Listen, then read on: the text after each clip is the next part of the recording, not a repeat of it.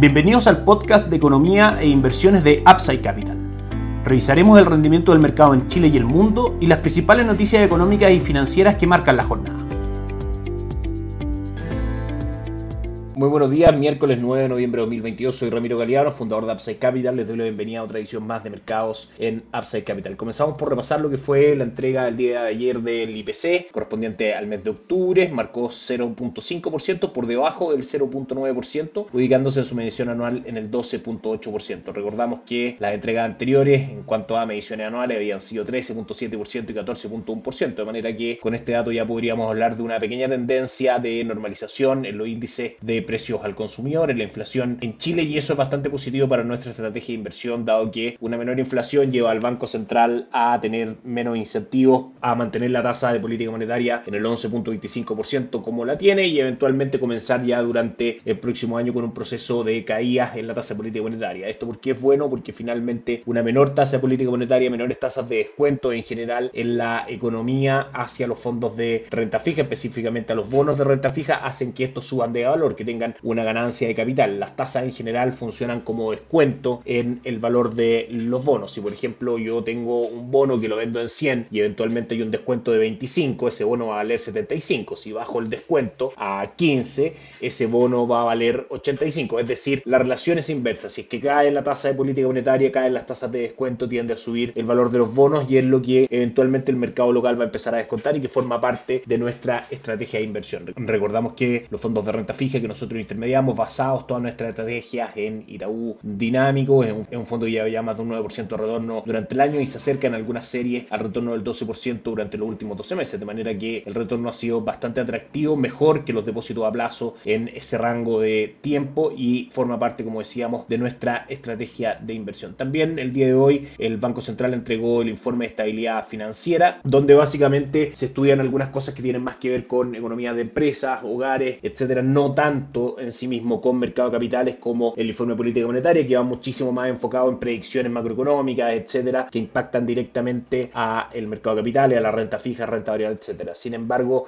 el informe de estabilidad financiera presentado a grandes rasgos comenta de las condiciones bastante complicadas para nuestra economía durante el próximo año, en general el golpe que ha tenido, por ejemplo, en el sector de construcción y viviendas, las malas condiciones macroeconómicas, el golpe de la inflación, etcétera. En gran medida, el informe de estabilidad financiera confirma que nos espera un año 2023 en Chile bastante complicado, como decíamos, para nuestra economía, probablemente en recesión. En la página del Banco Central pueden encontrar el detalle del informe, el resumen, etcétera, para quien quiera estudiarlo un poco más. Por supuesto, nosotros también lo hacemos, pero no viene tan relacionado al día a día de los mercados financieros, que es lo que vemos acá en mercados en Upside Capital. Ayer el dólar cerró en 906,60, cayendo 12 pesos, 5.406 puntos fue el cierre del IPSA, subiendo un 2.20%, un excelente retorno del IPSA el día de ayer. Si nos vamos al mercado del dólar, marca 905,70 sin grandes variaciones desde ayer. Como decíamos, si vemos el gráfico con un plazo un poco mayor, podemos ver que entra en un canal lateral que ya estuvo anteriormente el dólar entre 925 por la parte alta y 870 por la parte baja. Eventualmente, en lo inmediato, cotizaciones por sobre 910 nos podrían mantener en niveles superiores, en la parte superior de este canal, cercano a 925. Y si es que claramente se produce una ruptura de 900 pesos, podríamos ir a buscar el primer soporte grande que como decíamos está alrededor de los 875. El cobre el día de hoy marca un alza del 1.07%, lo que debiese empujar al dólar a caer en Chile, cotiza en 3.71 dólares por libra de cobre. El dólar index el día de hoy, en general los mercados afuera están presentando correcciones después de un mes que ha sido bastante positivo y a la espera de los datos de inflación mañana en Estados Unidos, lo que eventualmente puede hacer que se estén liquidando varias posiciones esperando a ver qué es lo que ocurre con ese dato. Hoy día el dólar sube en el mundo un 0.50 el dólar index, lo que impulsa a su vez al dólar al alza, de manera que con fuerza contrapuesta entre cobre y dólar tenemos al dólar peso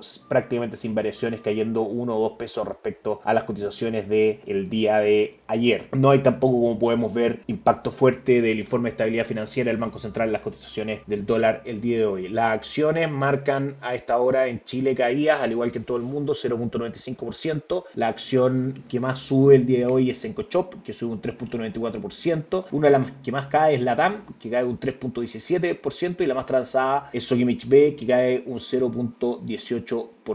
Recordamos que el IPSA durante el año lleva un retorno del 25.48% y tenemos nuestro fondo recomendado de acciones locales, por supuesto, es Chile Equity, que durante el año lleva un retorno del prácticamente 29%, es decir, con un mejor retorno durante el año que el mismo IPSA, una de los fondos que recomendamos. Ayer la renta fija local anduvo bastante bien en cuanto a retornos luego de la entrega del dato de inflación, como decíamos, y por ejemplo Itaú Dinámico, nuestro fondo de renta fija preferido, tuvo un alza del 0.15%. Los fondos de NUF saltaron fuerte un 0.69% el día de ayer y también el ahorro corto plazo saltó un 0.2% dentro de distintos fondos que, como les decíamos, conforman nuestra estrategia de inversión en renta fija. En Upside Capital somos asesores independientes de inversión para personas y empresas que invierten en el mercado financiero tanto local como global. Administramos capital con instrumentos propios ni recibimos el dinero de los clientes, hacemos asesoría objetiva y sin sesgo, buscamos la mejor alternativa de inversión para cada uno de ellos y los ayudamos llevando sus inversiones a algunas de las administradoras de fondos asociadas con Upside Capital, como la Reinvial y Itaú Principal, entre otros. Luego mantenemos una constante comunicación con nuestros clientes, realizando supervisión y seguimiento a su estrategia de inversión y a sus operaciones a través de nuestro equipo de atención a inversionistas. Bienvenidos a una asesoría objetiva sin seco y con una mirada global. Bienvenidos a Upside Capital. Suscríbete a nuestras redes sociales, el link en YouTube, Instagram y Spotify. Visítanos en www.upsidecap.cl, déjanos tus datos y te contactaremos para conversar. Wall Street ayer tuvo nuevamente un buen día. El Dow Jones rentó un 1.02%, el índice industrial, el S&P 500 arriba un 0.56% y el Nasdaq, el índice tecnológico, avanzó un 0.49%. De todas maneras, la gran noticia desde Estados Unidos sigue siendo el desarrollo de las elecciones de medio tiempo, intermedias en Estados Unidos, donde el panorama es bastante complicado para el gobierno actual del Partido Demócrata presidido por Joe Biden. En general, lo que hemos visto en la Cámara de Representantes,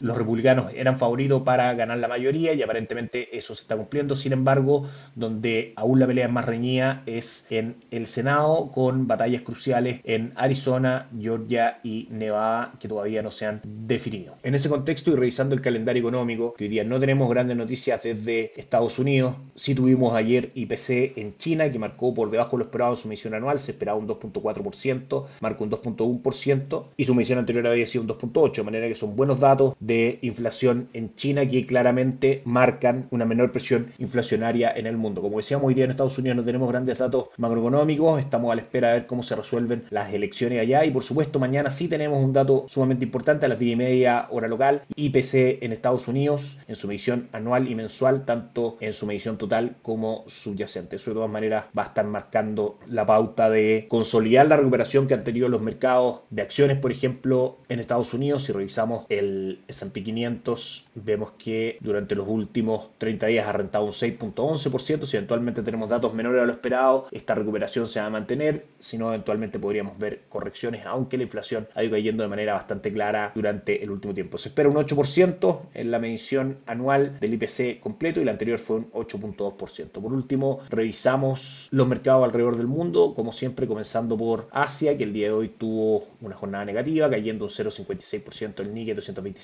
de Japón, un 1.20% el Hansen de Hong Kong y un 0.53% el índice de Shanghai. Europa también tiene una jornada negativa de correcciones, 0.41 cae el, Eurostock 600 y el DAX alemán cae también un 0.29. Y en Estados Unidos, el Dow Jones, índice industrial, cae un 0.86%, el S&P 500 bajo un 0.91 y el Nasdaq un 1.16%. Eso es todo por hoy, nos encontramos mañana con el dato de inflación de Estados Unidos. Que estén muy bien, tengan un excelente día. Chao, chao. Gracias por escuchar el podcast de Economía e Inversiones de Upside Capital. Te invitamos a visitar nuestro sitio web www.upsidecap.cl y contactarnos para brindarte una asesoría objetiva, sin sesgo y con una mirada global para tus inversiones.